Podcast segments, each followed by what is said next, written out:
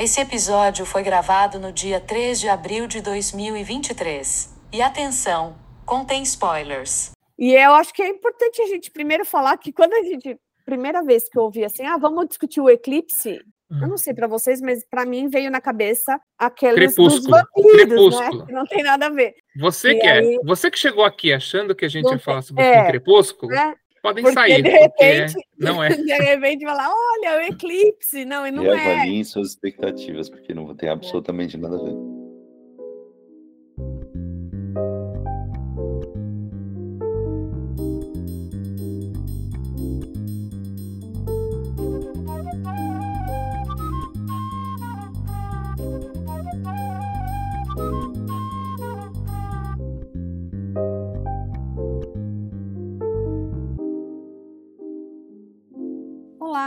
Sejam bem-vindos a mais um episódio de Filmes Perdidos, o podcast onde falamos sobre filmes que parecem estar parados no tempo, mas que merecem ser trazidos para o agora.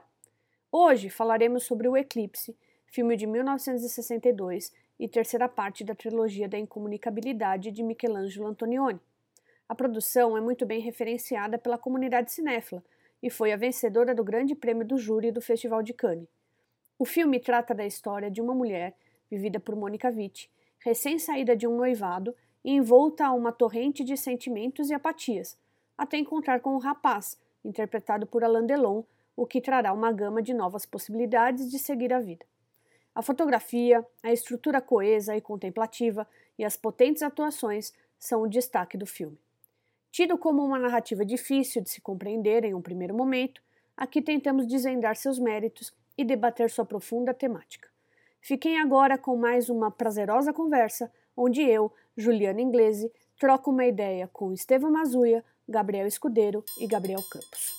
O Estevam colocou lá assim, né? Então assisti o filme, aí aquela frase dele, né? Não tenho cultura para cuspir na estrutura, né? Que já, já virou assim, chá, é, já chavão, ganhou né? a autoria em cima do Raul Seixas. É, né? Então aí, aí ele falou assim, é, não sei o que, não sei o que lá, tal, o filme é chato. Não sei se ele escreveu com essas palavras, mas eu entendi. Na, e aí... na verdade, eu reproduzi, eu não falei nada. Eu falei, olha, um fulano aqui, um crítico, falou isso, e eu acho que eu concordo. Não, então, mas o que, que acontece? Quando vocês assistem o filme, vocês colocam um negócio assim, eu já vou ver o filme tipo assim, hum, esse filme não vai ser legal. Entendeu? É, é, aliás, eu acho que é até legal se a gente tentar manter assim, tipo, não, não vamos emitir opiniões, entendeu? Porque infelizmente a gente, eu sou uma pessoa muito contaminável, gente. Vocês falam, eu Vamos manter só quando o filme for chato, porque aconteceu então, a mesma coisa comigo. Então, então mas aí eu, eu, peguei e falei assim: bom, eu fui assistir o filme. E aí eu assisti 40 minutos do filme e eu falei assim: gente, eu não tô achando esse filme chato. Entendeu? E aí eu, eu, só, eu só não vi tudo mesmo, porque assim, final de semana, muita coisa tal, e eu não falei, é duas horas de filme, eu falei, não vou conseguir assistir. E aí fui assistir hoje o resto. E eu amei o filme. Não, mas eu também não achei chato. Eu, então, aí eu, eu fui pôr no Letterboxd. Eu achei ele potencialmente chato, mas eu propriamente não achei chato. Então, aí eu fui colocar no Letterboxd e aí eu fui ver a nota do Estevam. Aí eu falei, mano, não é possível. Ele fala que é chato e dessa nota. Gente, isso sempre acontece. Vocês sempre falam que o filme é chato. O Mad Max, o Gabriel falou, ah, gente, tem certeza? Esse começo aqui tá muito não, chato. Mas, é, não, mas eu, eu mantive do Mad Max, mas eu mantive é. o, o filme chato, o filme né, mantém é. até hoje. Os vivos e os mortos também, né? É. A gente então, assistiu. os vivos e mortos também, mas é chato. mas os vivos e os mortos eu achei chato. Eu até quando a gente foi gravar o podcast, depois que a gente gravou, eu falei assim, porque todos os nossos podcasts a gente se empolga, a gente vai falando, e quando a gente viu, a gente falou duas horas. E nos vivos e os mortos deu uma hora e pouco, a gente falou, então vamos para as notas. É. Eu falei, gente, não vai rolar. E o podcast ficou sensacional. Eu adorei. Foi melhor do que o filme. Para os ouvintes, se quiserem lá depois procurar o nosso episódio, Os Vivos e os Mortos, muito boa, fica a recomendação para vocês. É. Melhor episódio, exatamente, podcast melhor que filme, concordo. É. E aí, né, nesse daí, na verdade, eu quero assistir os outros filmes, né, porque ele faz parte de uma trilogia. Sim, é importante trilogia até começar da... falando isso. Né, da incomunicabilidade, né, Isso. que é aventura à noite e fecha com o, o eclipse. eclipse né? Inclusive, é, o Aventura tem a, a personagem da Mônica Witt, ela faz a Cláudia, então é a mesma, a mesma mulher Mas que o, trabalha. À noite também, filmes. né? Nos três não, noite, nos três não, é nos, nos dois, não, não é? Pelo hum. que eu hum. pesquisei, são dois. Bem, né? eu sei que. Não, ela faz também o, o À Noite. Ela não é a atriz Ai, principal, é, mas, mas ela faz. O protagonista o tá, é, né? É. Então, assim, eu, eu fiquei curiosa de assistir os outros dois, porque ele, esse daí, ele termina, né? A trilogia, né? isso. né? É a isso. propósito é, eu já posso começar até falando como eu tive conhecimento desse filme, né? Esse filme, né? A gente conhece, né? Essa trilogia, né? Para quem né, é, fica querendo saber sobre filmes, né, ainda mais né, filmes italianos da, da década de 60, né, sempre passa pelo Michelangelo Antonioni. E esse filme, né, o Eclipse, é o último dessa trilogia, mas eu comecei vendo esse Aventura, porque eu queria me preparar quando a gente foi falar sobre o filme La Dolce Vita. Se eu não me engano, o Aventura ele foi o filme escolhido pela Itália para ser o indicado ao Oscar. Eu preciso pesquisar melhor isso aí, mas eu acho que foi isso que aconteceu. E o La Dolce Vita não foi. E aí eu decidi ver esse A Aventura. E achei o filme muito bom, achei intrigante, né? Uma coisa fascinante. Ele conta a história de uma mulher que no primeiro terço, no primeiro ato do filme, ela desaparece. Simplesmente desaparece. E eu achei muito interessante essa premissa do filme. Hein? Olha isso. É, logo o começo né, do filme, né? Acredito Não, que. Pô, é a premissa, capaz de É, a premissa do filme, né? É. Bem, aí se desenrola tudo é, de acordo com, com esse fato, né? Dela simplesmente desaparecer. Eu acredito que nesse eclipse também tem algumas similaridades, pelo menos estruturais. Por quê? O começo do filme é ela terminando o um relacionamento com o noivo. E, passando um determinado momento, esse noivo simplesmente também desaparece. Eu achei interessante essa similaridade com, com esses outros filmes, né?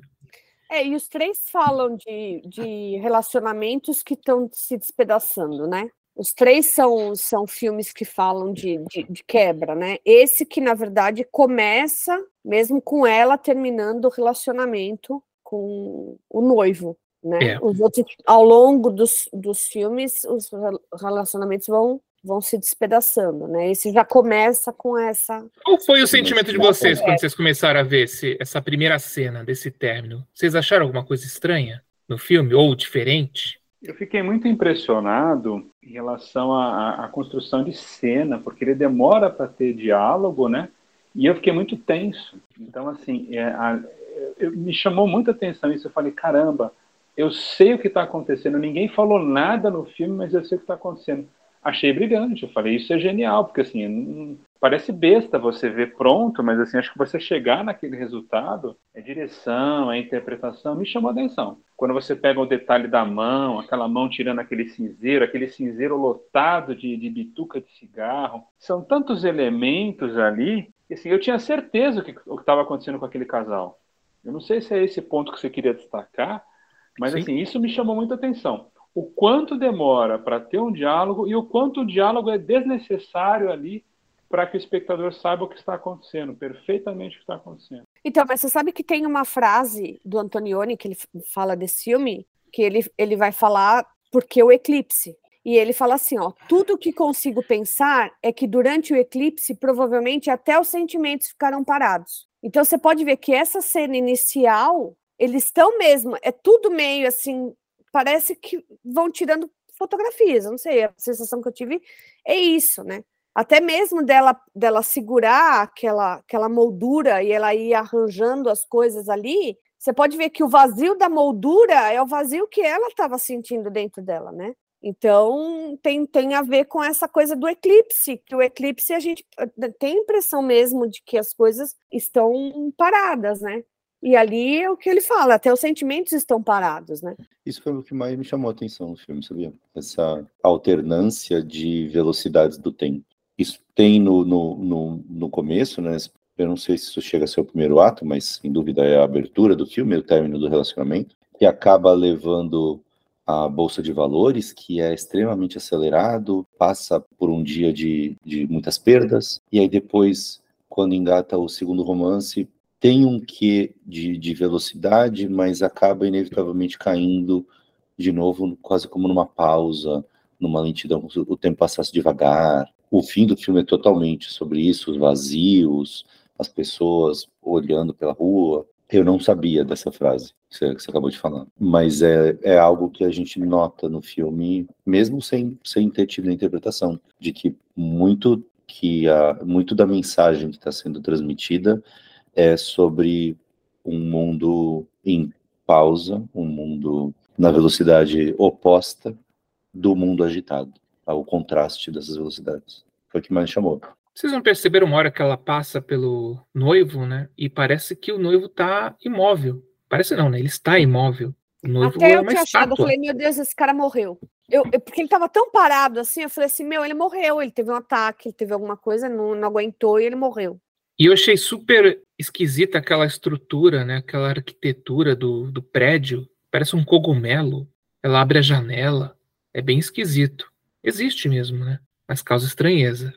A gente acha que tá de noite, ela abre a cortina, tá de dia. E sabe o que que é aquilo, você, do, você falou do cogumelo? Aquilo me remeteu a algo que depois eu só fui mesmo interiorizar quando eu estava lendo a crítica, eu não vi agora, não vou lembrar agora o nome do autor, mas é a crítica que está no site da, do Criterion Channel, que ele faz um paralelo dessa pausa do tempo com a ameaça nuclear. Tanto essa explosão gigante, a- a- o que acontece aí num tempo muito curto de tempo de liberação de energia, né, esse impacto, quanto a ausência depois e o trauma que isso causa naquela, naquele espaço. A ausência de vida, ausência de tempo, se você quisesse olhar dessa forma, né? É, e aquele prédio, ele é formato de cogumelo de explosão nuclear.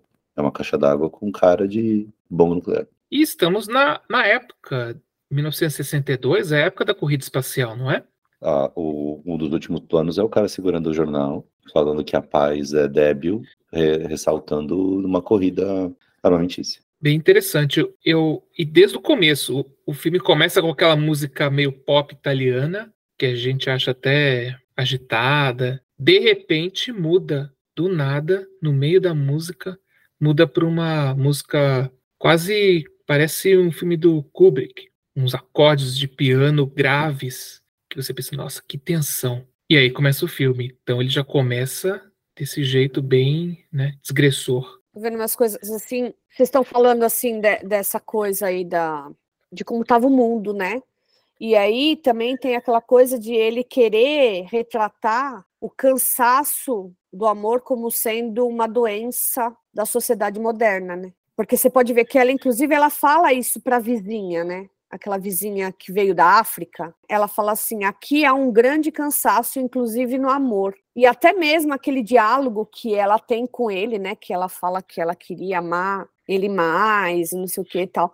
Aquilo lá vem de um trecho inicial de um poema do Dylan Thomas que o Antonioni queria colocar na abertura do, do filme. E os, os versos dizem assim: algumas certezas devem, porém, existir, se não a de amar bem, ao menos a de não amar. Então, você pode ver que ele, ele coloca todo o tempo essa coisa do amor e não amor. Ela também, ela, ela reluta bastante, né? Ao mesmo tempo que ela tem uma certeza muito grande ali, quando ela termina com aquele, com aquele noivo dela, antes de, de se entregar para o outro, ela tem muita relutância ali, né? E isso reflete, eu não sei se vocês perceberam, mas reflete nas cores das roupas que ela usa, né? Ela começa usando preto, depois, quando ela tá lá na bolsa de valores, o vestido dela é um pouco mais claro e ele tem uns certos detalhes. E quando ela se entrega para ele, ela usa branco, né? Não tinha notado. E que combina muito com toda a cor de claro e escuro do filme, né? Que, aliás, para mim, uma das coisas que mais me chamou a atenção é de como ele trabalha bem essa coisa do claro e do escuro, né? Tem cenas assim, aquela cena que ele deixa o carro e aí ele, tá- ele tá totalmente no escuro, aí ele vai andando, aí ele, ele se ilumina, né? Gente, aquilo é fantástico, eu amei. E a gente pode também traçar o paralelo do eclipse, né, com as roupas da Mônica Witt, na qual ela estava eclipsada. Que o que é o eclipse? O eclipse é quando tem um obstáculo na luz e você não consegue enxergar a luz porque tem um obstáculo na frente atrapalhando. e vai ver isso. Ela sentia uma coisa que estava deixando ela sem a luz, e isso refletia nas roupas dela. E depois, quando ela foi descobrir de volta o amor, é que começou a ficar mais, mais claro. Aí, quando finalmente ela conseguiu vestir o branco. É, e no filme anterior, parece que já tem uma personagem, né, chamada Giovanni, que ele fala, né, os sentimentos estão voltando à moda. Então, ao mesmo tempo que ele, ele destrói todo, todos os relacionamentos nos filmes anteriores, nesse é como se dissesse assim, a partir da destruição ele vai reconstruir alguma coisa, né? Então, olha, olha como casa, né, muito bem esses três filmes aí. Por isso que me chamou a atenção e eu falo, eu quero ver agora os outros. Você falou que já tinha visto um outro, você quer ver outros, e o Gabriel falou que já tinha visto Aventura, né? Vocês já tinham visto mais algum outro do, do Antonioni? Eu vi Blow Up há muitos anos. Ah, Blow Up, é, eu vi. É, Blow Up, no cinema é. também debateu. Gostou, Estevam? Gostei. É aquilo, é a falta de cultura para cuspir na estrutura, né? Eu acho que precisa ter, assim, né? Eu consigo ao menos perceber que eu estou diante de um tesouro, né? Embora, por não conhecer, as pedras, né? Eu não consigo atribuir exatamente o valor àquilo, mas eu consigo reconhecer que eu estou diante de um tesouro. Então, foi muito isso que eu mandei aquele comentário, que eu percebia que o filme era bem filmado. O, o, que, me, o que me incomoda no Blow Up e nesse é uma coisa muito pessoal. Talvez eu, talvez eu tenha uma sensibilidade muito pequena. Eu fico ali tentando extrair da beleza da banalidade. Significado? É, Talvez isso, talvez seja essa definição. Eu fico tentando, eu fico buscando um significado e deixo, e deixo de apreciar a beleza da banalidade. Porque justamente quando eu fui ouvir, eu peguei, eu cheguei a ouvir um, uma crítica e assim, eu, a pessoa falava, né? A pessoa estava, não, mas olha isso, tal, como ele tá, porque olha o amor, né? Isso que ele falou. E eu, eu só pensava assim, tá, mas e aí, entendeu?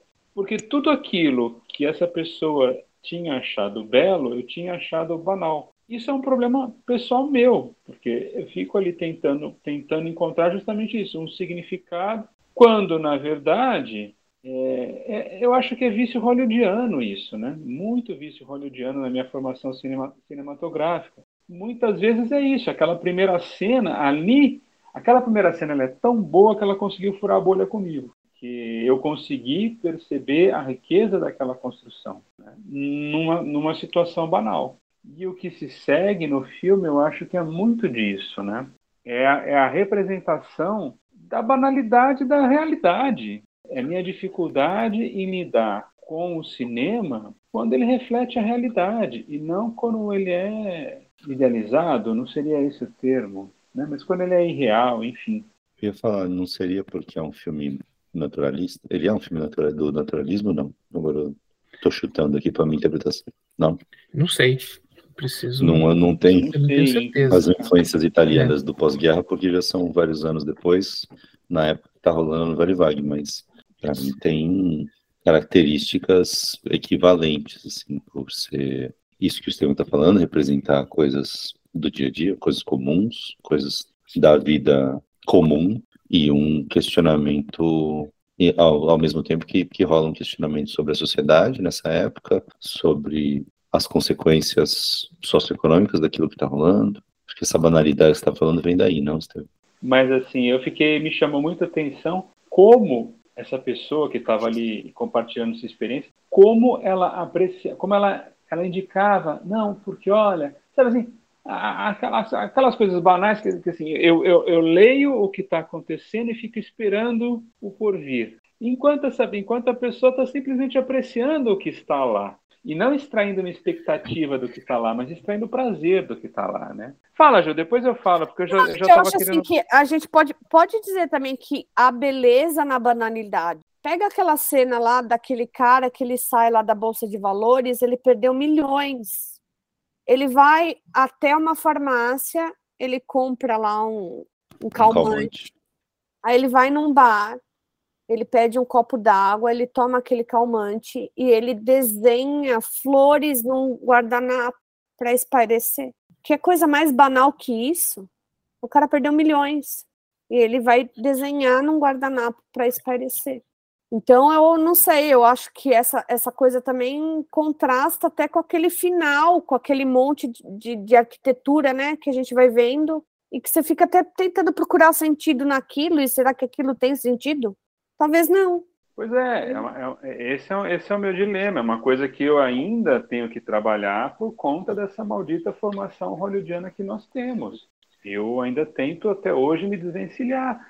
Eu busco, pela experiência com o cinema, me desvencilhar disso. Mas é um, é um dilema com o qual eu sempre, eu ainda convivo, né? Mas sem dúvida, a cena que você retratou aí, ela, ela é bonita. É, como, como eu disse, o problema está na minha condição de aguardar um desfecho daquilo. Quando aquilo não tem um desfecho, aquilo é aquilo.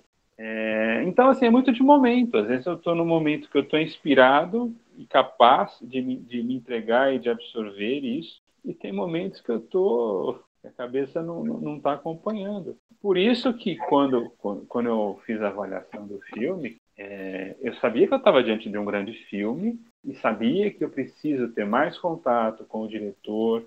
É, é muito complicado também para mim quando eu vejo um filme de 60 anos atrás, porque eu acho que é, é eu acho que é, é uma complicação para mim se agrava, mas eu acho que para todo mundo é muito complicado. Você vê um filme hoje dos anos 40, amanhã você vê um filme dos anos 80, depois de amanhã você vê um dos anos 60, agora aí depois você vê um contemporâneo e assim esses filmes ao seu tempo, ainda que minimamente, eles estão ligados ao seu tempo, e a gente fica. É muito difícil a gente resistir a fazer comparações, né?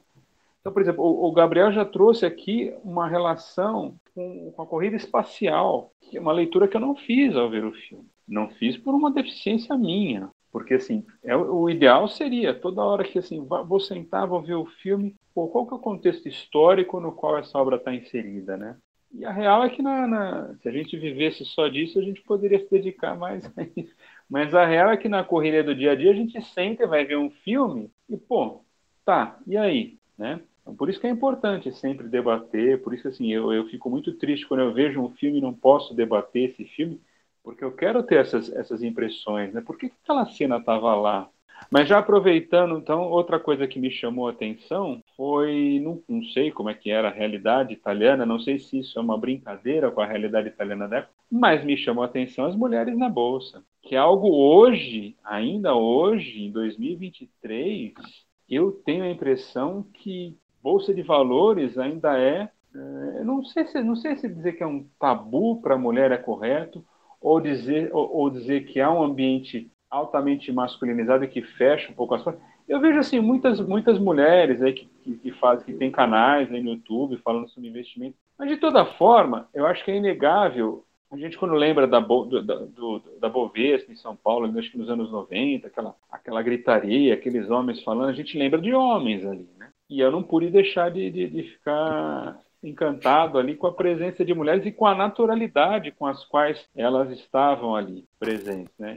uma das coisas que chamou minha atenção ali na, na parte da bolsa. Gostei muito daquela uma coisa totalmente inesperada, jamais imaginei que o filme fosse ter um, um, um núcleo ali, né, na, na, na, bolsa de valores, né, que é um que é um ambiente no qual eu, eu atualmente transito bastante, assim, eu achei achei interessante, mas essa questão da das mulheres ali investindo, das mulheres e das senhoras, que aí colocando nossos preconceitos na mesa, eu fiz logo um paralelo com o bingo, né? A senhora tá lá se divertindo na bolsa, como as senhorinhas que eu conheci já no meu tempo se divertiam no bingo. Eu fiz esse, esse paralelo maluco, né? Porque assim, nunca, nunca, infeliz, e infelizmente, né? Mas eu nunca consegui visualizar mulheres atuando ali na bolsa de valores. Eu me deparo com o filme dos anos 60, em que você tem isso da forma altamente, extremamente natural, assim, eu achei sensacional. E ela tinha um certo ritual, né? Vocês viram que ela tira um sal da bolsa,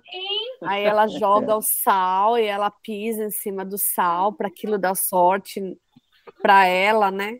É. Então, também o investimento era uma coisa assim, também não era uma coisa assim, não, isso daqui é uma coisa como se fosse meio uma loteria, né? É, ela está fazendo day trade. Day trade, para grande parte da, da, das pessoas, é loteria. Para começar aqui, day trade, hoje em dia, quem ganha no day trade é algoritmo, né? Não são as pessoas. É muito difícil fazer day trade individualmente. Mas ela tá lá quase como um jogo mesmo de aposta.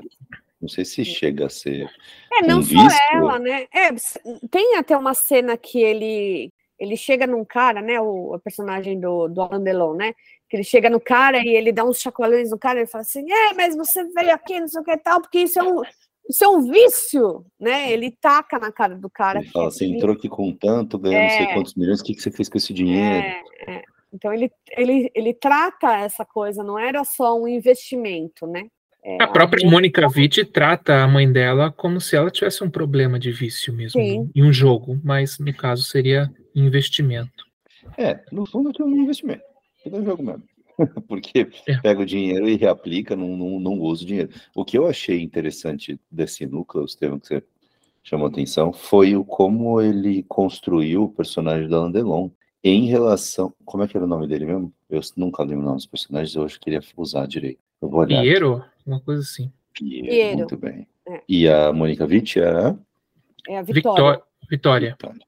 A Mônica, a, a Vitória, ela sai daquele relacionamento de um cara que passa uma sensação meio asquerosa, assim, né? O cara não quer largar dela, quer meio que na marra, não, não, não dá espaço, ela tá claramente ali querendo sair, ele não, ou não se conforma, ou não aceita, ou sei lá o que tá passando na cabeça dele, mas é um negócio meio pegajoso, né? E aí ela vai se envolver com um cara que em algumas cenas antes estava demonstrando como se ele fosse o macho alfa do espaço, porque ele fez pessoas ganhar milhões, tinha lá dois, três telefones na mesa dele, lembra até personagem de, o estava falando de influências hollywoodianas, personagem de filme americano de bolsa mesmo, é, um cara mais escrotão, assim e tal.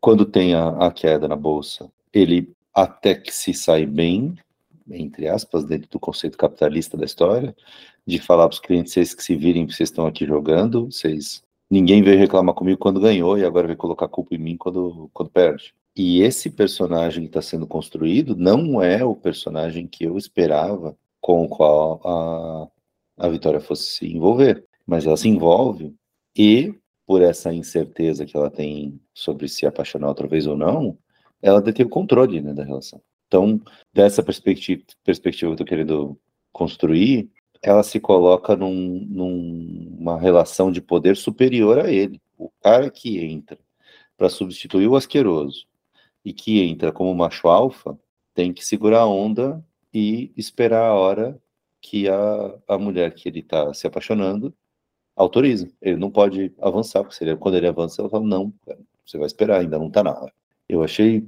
Podia ter sido uma construção de romance mais padrão, onde ele fosse cavaleiro da armadura branca, do cavalo branco, e ela se apaixona por ele e se entrega. Não, a gente vê sendo construído um personagem forte e ela se, pos se posiciona acima disso. Não imaginava que isso teria sido feito através da bolsa, mas encaixa também, né, por conta do, do, do debate, do debate do tempo, quanto é, tempo assim físico, quanto debate do tempo posicionamento no, naquele momento da sociedade. Eu achei muito, muito inteligente essa construção. E só para retificar uma coisa que eu, que eu falei antes. Eu estava falando naturalismo, mas eu estava pensando em neorrealismo. Mas eu acho que eu estava misturando as coisas, que eu estava pensando no, na, na, forma naturalista mesmo de fazer as coisas, não como um movimento cinematográfico. Acabei misturando as duas, mas até que eu acho que está meio ali conectado no que eu estava tentando explicar. E se vocês tiverem a impressão que é, as coisas tem coisas que acontecem ali que parece que não são assim lineares. Parece que ele filmou, aí teve uma quebra, teve uma outra coisa e parece que voltou na outra coisa. Tipo aquela viagem. Ela faz uma viagem de avião, ela vai para um outro lugar. De repente volta, ela tá lá na bolsa de novo, inclusive com o mesmo vestido, procurando a mãe. O mesmo vestido que ela tava. Vocês tiveram essa, essa coisa assim de que parece que algumas coisas foram encaixadas fora de ordem? Ou não? Para vocês foi normal? Eu não tô lembrando, não tô lembrando da viagem de avião, tô aqui fazendo um esforço para lembrar, peraí. Lembra foi que ela vai com a vizinha... que ela visitou a vizinha é, colonialista. É. é. É, africana não, né? Que ela morou na África, né? É. No Quênia. Ela vai com, uma, com aquela outra vizinha, que é a que vai até a casa dessa daí que veio da África. Elas Dia pegam seguinte, um aviãozinho. Elas pegam um aviãozinho. Mas eu acho que eu, eu segui uma ordem cronológica. Ah. Eu acredito que aquilo ali foi o não, dia seguinte depois, da, então, da visita. Depois dali, ela, ela vai ali, aí aparece a cena, né? Ela, é como se ela fosse ficar no lugar, de repente corta, Pra, ela já tá na bolsa de valores de novo, procurando a mãe. Que é o dia seguinte, porque ela já conhece o Piero, né? Porque no primeiro dia foi que ela conheceu, ele se apresentou a ela e tudo mais. E foi no segundo dia que teve aquela crash, não foi? Foi. O segundo dia aconteceu o crash, que todo mundo ficou chateado. Mas eu segui uma ordem cronológica. Eu não, eu não vi como fora de ordem, eu só vi como talvez sem sentido e sem lógica de uma Uhum. cena para outra. Isso realmente dá uma certa impressão mesmo. Por exemplo, Parece o que não avião, a cena do né? avião, eu, eu não sei qual a função daquela cena no filme. É, então, porque inclusive ela desce do avião, aí ela vai andando, ela vai até um bar, aí tem dois, dois negros, né, sentados na frente do bar, ela olha para eles, eles olham para ela, aí ela entra e tem um cara que tá falando inglês, ele tá bebendo, acho que é uma cerveja, aí o cara Isso. fala hello pra ela, ela olha, aí ela Nossa, sai, aí tem dois caras conversando, ela senta numa cadeira, nisso vem a vizinha, fala pra ela, ah, você tá aqui, e nisso já corta a cena. Aí Isso, volta ela, ela só bolsa. contempla, ela contempla o ambiente. Da mesma forma que É. ela ficou contemplando na noite anterior, quando ela ficou procurando os cachorros, ela contemplou o vento, as hastes batendo ao vento, ela caminhando pela noite. Da mesma forma que ela ficou também contemplando as nuvens, o céu, os aviões rasgando o céu. Gente, tô preocupado. Dormi. Vocês viram o mesmo filme que eu? É a única explicação. Eu Olha. não vi essa cena do avião, eu não vi a do bar e eu não lembro dos cachorros. Ah, Nossa, quando ela vai na, Não. na, na vizinha ela lá, vai na vizinha colonialista. elas, elas, é, elas têm Ela lá faz o um blackface, momento que ela, é, é, o blackface, faz eu lembro, ali, não sei total. o tal. De repente alguém vi, é, uma delas vira e fala que o cachorro tinha sumido. Aí elas ah, saem lembrei, lembrei. correndo Ela- e e é um cachorro falam, pretinho. Ela fala, o meu é um é, pretinho. o meu Tudo pretinho, mas preto. tem vários cachorros ali. Tem um Lembrei monte. do né? cachorro. Ufa. E, e- e também não se vê uma delas voltando com o cachorro para casa, nada, né? A gente Então, meio são- que tem. É, são algumas, algumas coisas que não sei, talvez é, elas não estejam em- ligadas, né? Eu não sei se, se é proposital, tipo, não. É uma característica cortar, da filmografia do Antonioni. né? Não sei se vocês lembram do. Blow Up, que acredito que tem alguma coisa também nesse sentido que vocês observaram que, ai meu Deus, o que, que isso está fazendo aí?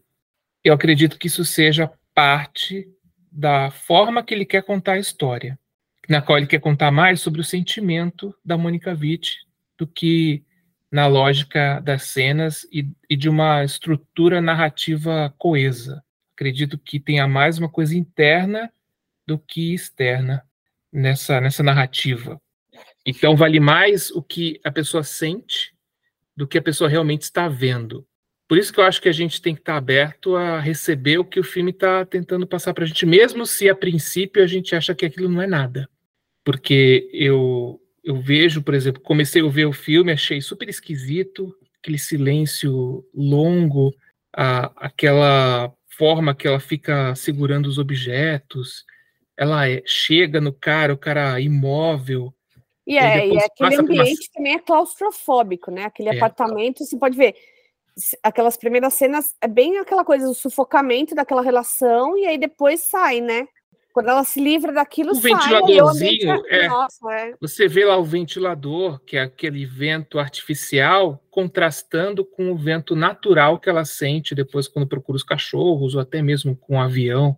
Ela, Ela se sente um vento mais natural, se libera. Acho que eu acredito que tenha bastante dessas, eh, desses significados na sensação dela, no que ela sente. O silêncio da primeira cena, com o barulho da segunda cena da Bolsa de Valores, o fato do, do, do noivo dela ser um- um- uma pessoa mais voltada a, a, a parte de escrita, porque eu acredito que ela trabalhava como tradutora e ela estava traduzindo um texto para ele, então eu acredito que ele tem essa coisa mais da escrita, ao contrário do Alain Delon, que trabalha com os números, é uma coisa mais materialista e consumista, da parte mais capitalista de- da- do sistema econômico.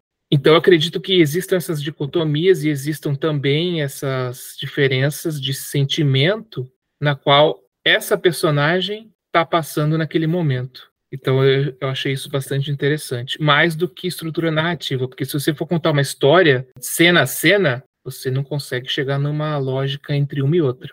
E, tá, e, e não está errado, não, não é um demérito, não é uma coisa ruim do filme. Contrário, é uma coisa muito boa, que faz a gente pensar e faz a gente debater sobre esses assuntos. E o roubo do carro, hein? Do bêbado, o bêbado, roubou o carro. E caiu então, com o carro. Caiu, morreu.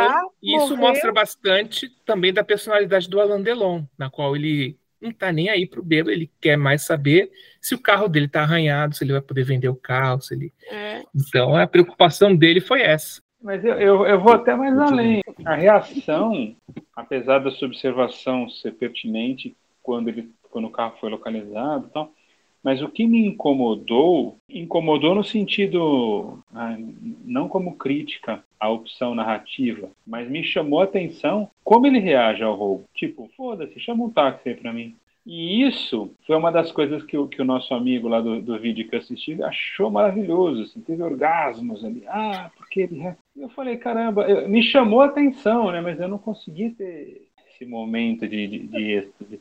Mas me chamou a atenção. Falei, caramba, se rouba o meu golzinho, eu dou, dou eu saio na correndo. Hora, na hora eu pensei, ah, ele deve ter seguro, então ele não tá nem muito preocupado. Ah, mas assim, é muito descarado. Ali. Ah, qual é, né? o endereço da delegacia aqui? Pô, com, mesmo com seguro, cara, é dor de cabeça, a gente fica louco da vida, ninguém reage daquela forma ao roubo do carro. Ainda mais que você viu o cara passar por você, né? Que você, você viu o carro sendo levado, né? Você, não sei nem o que, que, é pior. Essa situação, você chegar e o carro não tá lá. Mas, é, assim, mas ele, ele era um ele... cara rico, né? Você vê, depois, até é engraçado, né, que ele fala, um pouco depois ele fala, ah, eu comprei um outro carro, eu comprei uma BMW né? BMW. BMW. É, BMW. É. Então, então é, é, engraçado, assim, tipo, para ele, ah, meu, roubaram meu carro, mas tudo bem, eu vou comprar outro, né? Vou comprar outro melhor, né? Porque você vê, ele, ele se preocupa até em falar que marca que era que ele que ele estava comprando um carro, né? Era uma BMW. Vocês conheciam o Alain Delon já? Já tinham visto filmes dele? Que ele era o sex symbol, né, na época. Eu acho que assistiu só por testemunha com ele, né? Eu achei interessante porque ele é francês. E fazendo filme italiano. Fala italiano perfeito. Falando italiano. Mas Aliás, eu lembrei o filme, que. É. O filme é franco-italiano, não é? Franco-italiano? Acho que sim. Mas eu achei. Não, mas aí depois eu pensei que não, porque a Itália, nos anos 50 e 60, era uma potência no, no cinema. Tinha filme adoidado. Então acredito que é, plenamente possível vir um ator francês participar de uma produção italiana. E ele convence como italiano, né? Convence, tem toda uma cara, né? Tem toda uma, uma característica italiana, né? Ele poderia muito bem se passar por um Mastroianni jovem. E é um galanzão, sim. Eu demorei para me acostumar com as atuações. Não me atraiu de primeira, não. Principalmente a Mônica Witt. Depois, lendo um texto, eu achei curioso a análise que eu que o cara fez. Esse texto da, da Criterion, preciso dar o crédito, que essa, o nome do cara é Jonathan Rosenbaum. Ele fala que ela tem uma, uma sensualidade é, de esfinge, e eu achei que isso definiu tão bem a forma como eu percebi a personagem dela. Começou, sei lá, eu tava achando tudo muito, às vezes meio blasé, mas depois eu fui tentando, fui, fui entrando nessa questão enigmática dela descobrindo, descobrindo, não, se permitindo se envolver de novo e tal. Até então ela não é uma mulher feliz. Ela é uma mulher infeliz grande parte do filme. Acredito que só os cinco minutos finais que ela fica mais feliz. E na cena do blackface também, que ela fica é. feliz. Não, e feliz naquela, naquela parte Eufórica, lá que ela, é. tá, que ela tá imitando, né? Ela fala, ah, é no casal né? que a gente viu. É. Aí ela, ela começa a imitar ali e tal, e ela parece muito feliz, né? Mas aí, quando ela sai daquele lugar, é como se, se a realidade tivesse tomado conta dela, né? Não sei, é, o, filme, o filme termina meio que a gente não sabe se aquele relacionamento foi à frente ou não, né? Sei, eu interpretei mim, que acabou. Eu, eu tive a sensação de que tá meio aberto, né? Que ela sai dali e vai passando o tempo e a gente não sabe, né? O que, que, que, que aconteceu, né?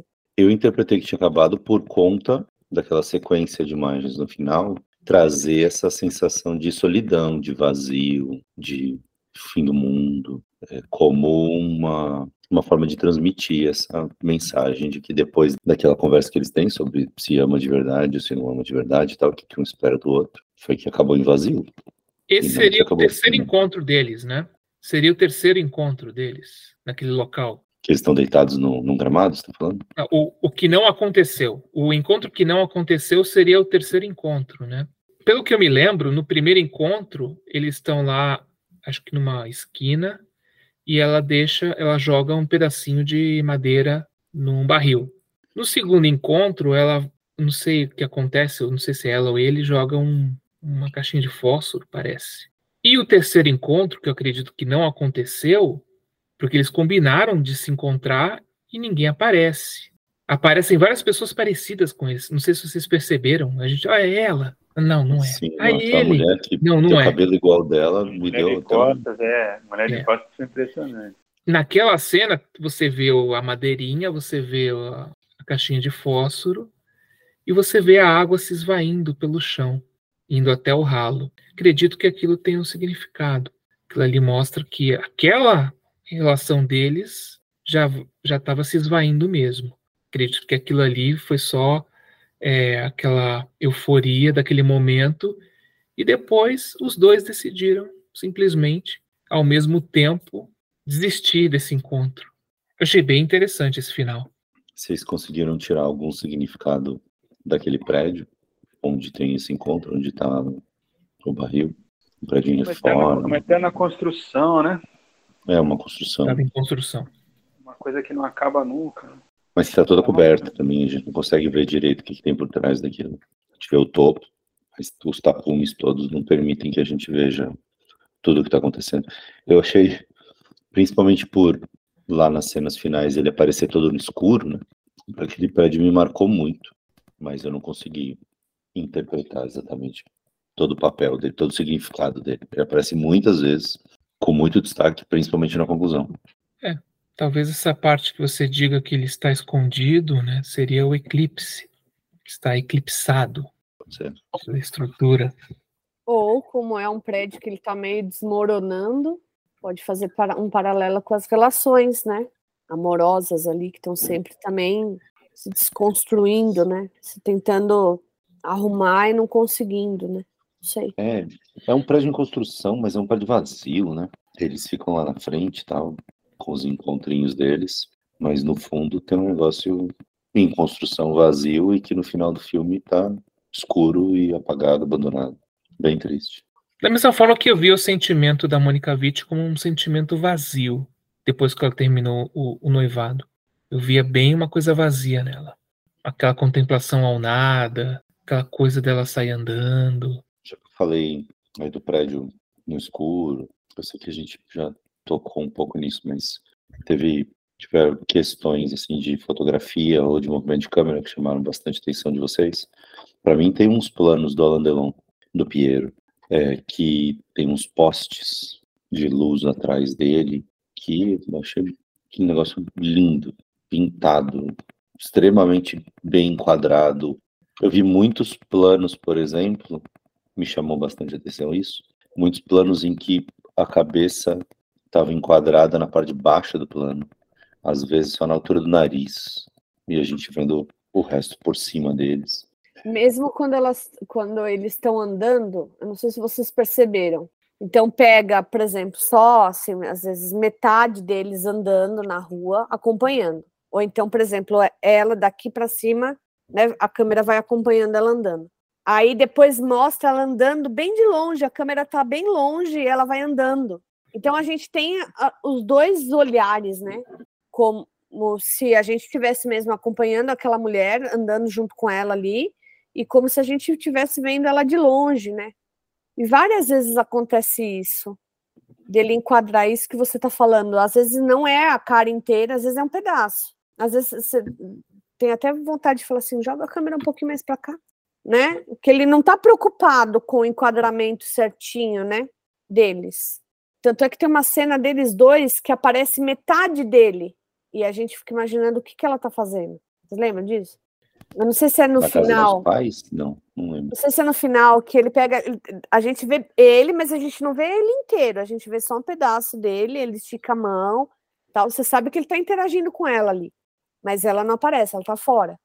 A primeira cena tem muito disso também, ela no espelho. A gente vê o braço do, do cara primeiro, aí depois a gente percebe que é um braço do cara, que na verdade você tá vendo uns livros e alguma coisa em cima dos livros. Depois você percebe que é o braço de um cara. Então acho que tem esses movimentos também que são bem, é, bem criativos. Eu gostei muito de uma cena, de, de, de um plano na primeira cena, em que você tem o chão bem no meio da tela, e você está vendo as pernas dela, assim. Tem. E tem um reflexo no chão, né?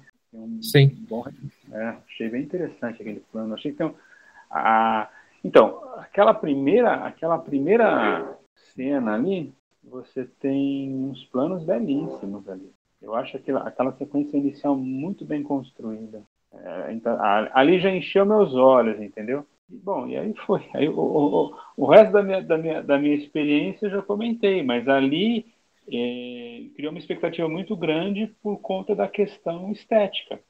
Mas a questão estética, ela acompanha o filme o tempo todo, né? Eu consigo, esteticamente, eu consegui ter assim um, uma experiência muito agradável. Teve um movimento de câmera que me, me marcou, porque são esses tipos de uso de câmera que quebra a expectativa. Estão os dois naquela esquina lá do barril, se não me engano. E aí é um, acho que é o segundo encontro. Não lembro agora se é o primeiro. Pode ser que seja o primeiro. Ela dá as costas para ele, sai. Acho que ele tenta beijá-la. E aí ela meio que sai, né? Fala, não, tal, e sai.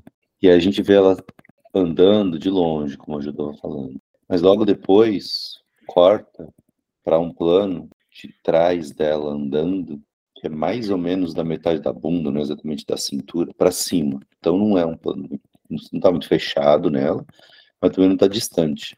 É quase como um point of view. É como se alguém estivesse andando atrás dela. E aí ela para no meio do caminho e vira para trás para ver se o cara tá indo atrás dela. E não tá. A esquina tá vazia. Então, essa expectativa que ela teve de ter jogado duro com ele, mas ao mesmo tempo demonstrando que já tinha algum interesse, que fica evidente quando ela vira, entre aspas, se decepciona, ele consegue transmitir com um enquadramento. Isso. Acho isso muito legal. Mesmo as cenas quando ele mostra assim, né, é, de fora do prédio, o que está acontecendo dentro, e depois ele inverte, de dentro para fora, né? Então ele quer que você tenha essas duas visões, né? Muito, muito, muito bacana isso, muito legal. A primeira que eu tava falando é ela, Né? a visão dele, né? Ele É. tá vendo ela indo embora. A segunda, a gente acha que é a visão dele. É, Mas na verdade é a expectativa que ela tá criando na cabeça dela, de que ele tá atrás. Achei isso É. fantástico. E mesmo essa parte também da câmera distante dela, vai ver ela também está distante dela mesma. Então a gente observa ela distante também, né? nessas cenas onde a gente vê ela andando, só que lá longe. Mas não tem muitos movimentos de câmera, assim, que, que traduzem, que, que transmitem. Tem, são, é muito mais os enquadramentos do que os movimentos, né? Eu percebi alguns movimentos é, laterais, né, de, de forma horizontal, né, mas andando de lado, a câmera se movimentando de lado, um- umas partes na, nos encontros deles e outras partes dentro daquela bolsa de valores, que é onde ele quer mostrar tudo. Então ele vai movimentando de forma lateral, Sim, mas é, tem razão. Tá tirando isso. acompanhando, a- tá acompanhando o movimento, acompanhando a ação, e só garantindo que você tá vendo a ação que precisa ser É. vista. Não tá contando nada além disso com o movimento de câmera. Não, Não tem um zoom, não tem uma mudança de ângulo, nada disso. não. Não tem na nenhum bolsa- contra-plongé, não tem nada. e ali na bolsa, todo mundo gritando e os senhorzinhos lá na, na mesa anotando assim. Achei tão engraçado. Os caras anotando assim, todo mundo gritando. E eles assim olhava para um, anotava, olhava para outro, anotava.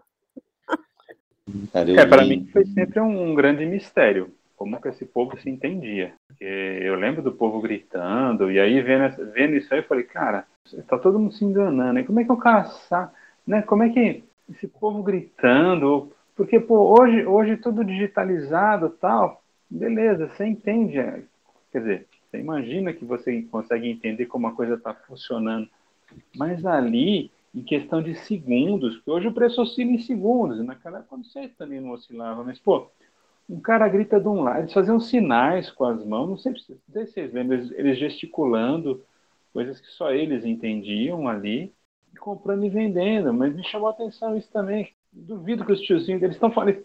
Ele tá falando de um lado, o cara respondendo do outro, o tiozinho lá tá jogando, tá fazendo palavra cruzada, velho.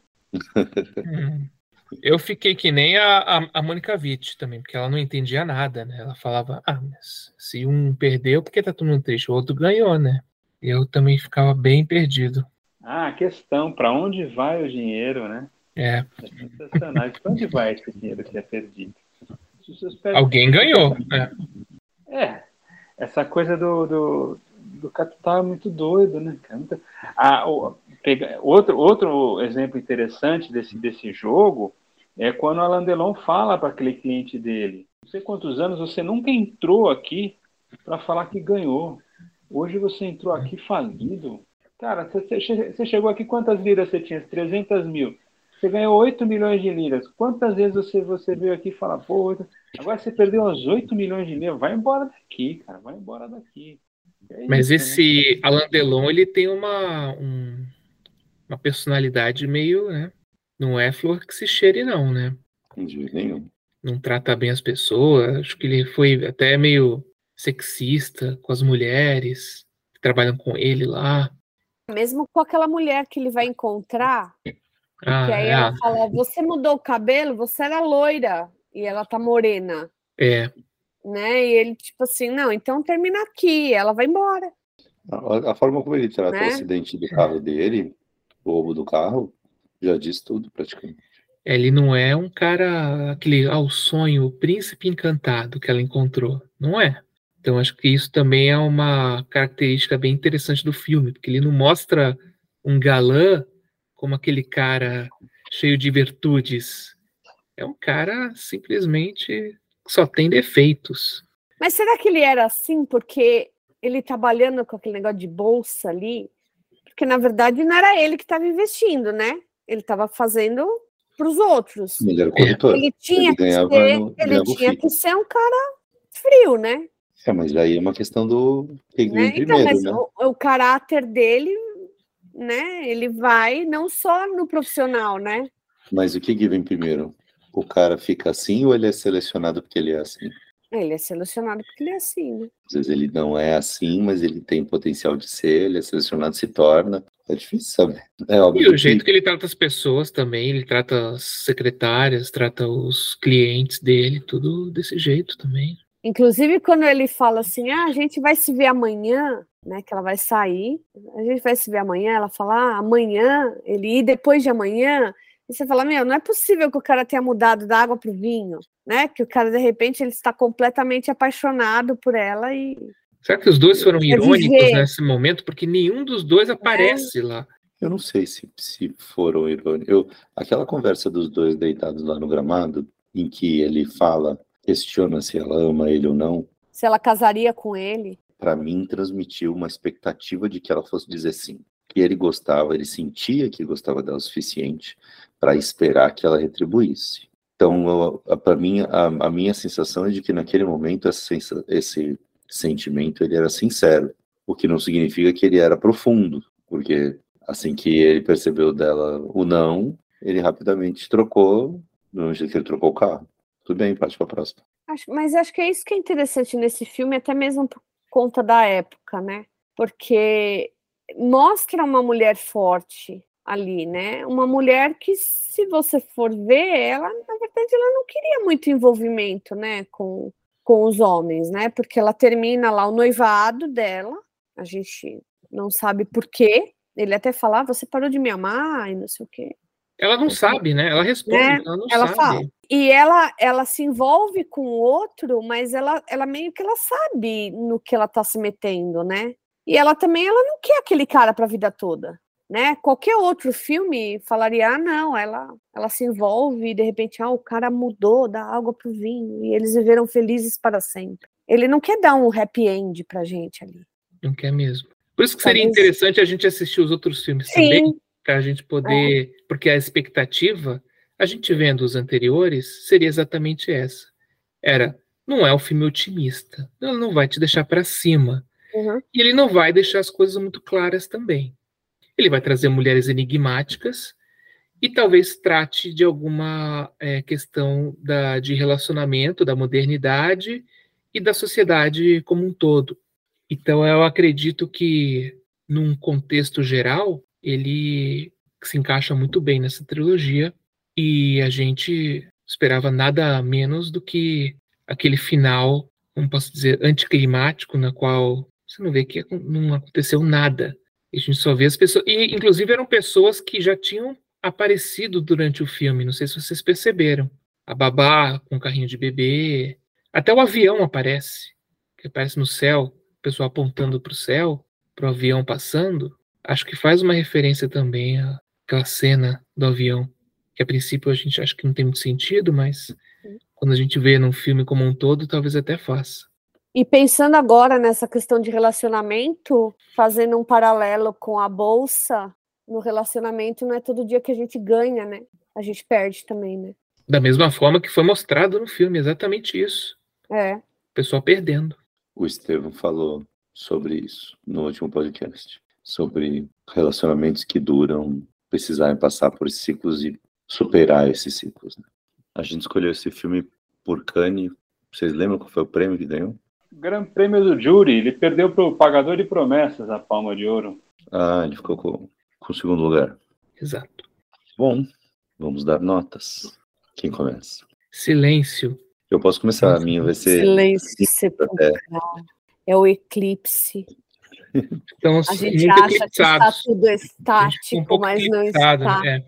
Para mim, foi um filme, é um filme nota 4 de 5. Eu gostaria de ser capaz de identificar mais do que a gente conversou, óbvio que, que o debate contribuiu, mas eu não acho que eu, que eu consegui captar tanto das mensagens que o filme estava me transmitindo. Não ter visto a cena do avião e ter provavelmente cochilado nessa cena hoje de manhã, que eu acordei às 4h40 para assistir o filme hoje pode ter influenciado, mas eu, eu achei um filme bom. Assim, evidentemente um filme de muita qualidade na, na, na forma de, de fazer e de contar a história, mas não, não me marcou tanto. Não, critério dos descontos, de começar com nota 10 e ir tirando, eu acho que 4 representa bem o que eu fui capaz de avaliar e o quanto eu aproveitei o filme. Mas 4 de 5, não de 10, né? 4 de 5, sim, sim, sim. É que você, falou, ah, não, de 10 vai tirando, aí é, aqui 4, então partindo dá... da nota máxima e tirando. Eu vou dar sequência porque eu compartilho muito da tua, da tua visão, né, também. É como eu já falei aqui, o tempo todo eu estou vendo que eu estou diante de um grande filme e estou ciente que eu estou perdendo um monte de detalhes. Que eu vou vir aqui, a Ju vai trazer, o Escudeiro vai trazer e você vai trazer também né? E, e, outras pessoas que eu, que eu vejo na preparação para cá, que eu, coisas que eu leio, coisas que eu vejo, eu falo, pô, tá lá por isso e tal, e valorizando aquilo que eu chamei, né, da, da banalidade que eu acabo desprezando muito, né? Então eu vou eu vou apurando, vou apurando meu a minha sensibilidade, né? Eu vou ficar com a nota que, eu, que, que surpreendeu a Ju ali. A Ju foi, foi me stalkear e me surpreendeu, então eu vou manter também minhas quatro estrelinhas. A média tá boa. Eu, eu vou dar uma elevada um pouco na média, porque eu acho que o filme é lindamente fotografado. Ele traz uma história que, a princípio, ela não traz muito sentido, mas eu observei da forma do sentimento da Mônica Witt, então eu, eu me transportei para aquela para aquele sentimento, para aquela sensação que ela estava tendo através das imagens, o que eu achei muito bom. Aquele final também me pegou de jeito também, que é, foi bem, não só emblemático, mas eu fiquei fascinado também pela forma que ele mostrava as imagens. Sem muita lógica, mas com bastante sentimento. Então acredito que isso elevou muito a qualidade desse filme. Por isso que eu dou uma nota 4,5 para esse filme. É, eu também vou nessa do, do Escudeiro. Para mim, foi um filme tava, tava pensando que eu ia ver um filme chato e não foi um filme chato. E eu acho que também tem essa coisa assim do desse discutir o que é o vazio dentro da gente, sabe? E que de repente a gente só olha em volta e a gente fica procurando sentido nas coisas. Às vezes a gente não vê. E tem beleza em tudo, mas a gente não sabe como a gente preenche aquilo que está dentro da gente. Então minha nota é 4,5 também.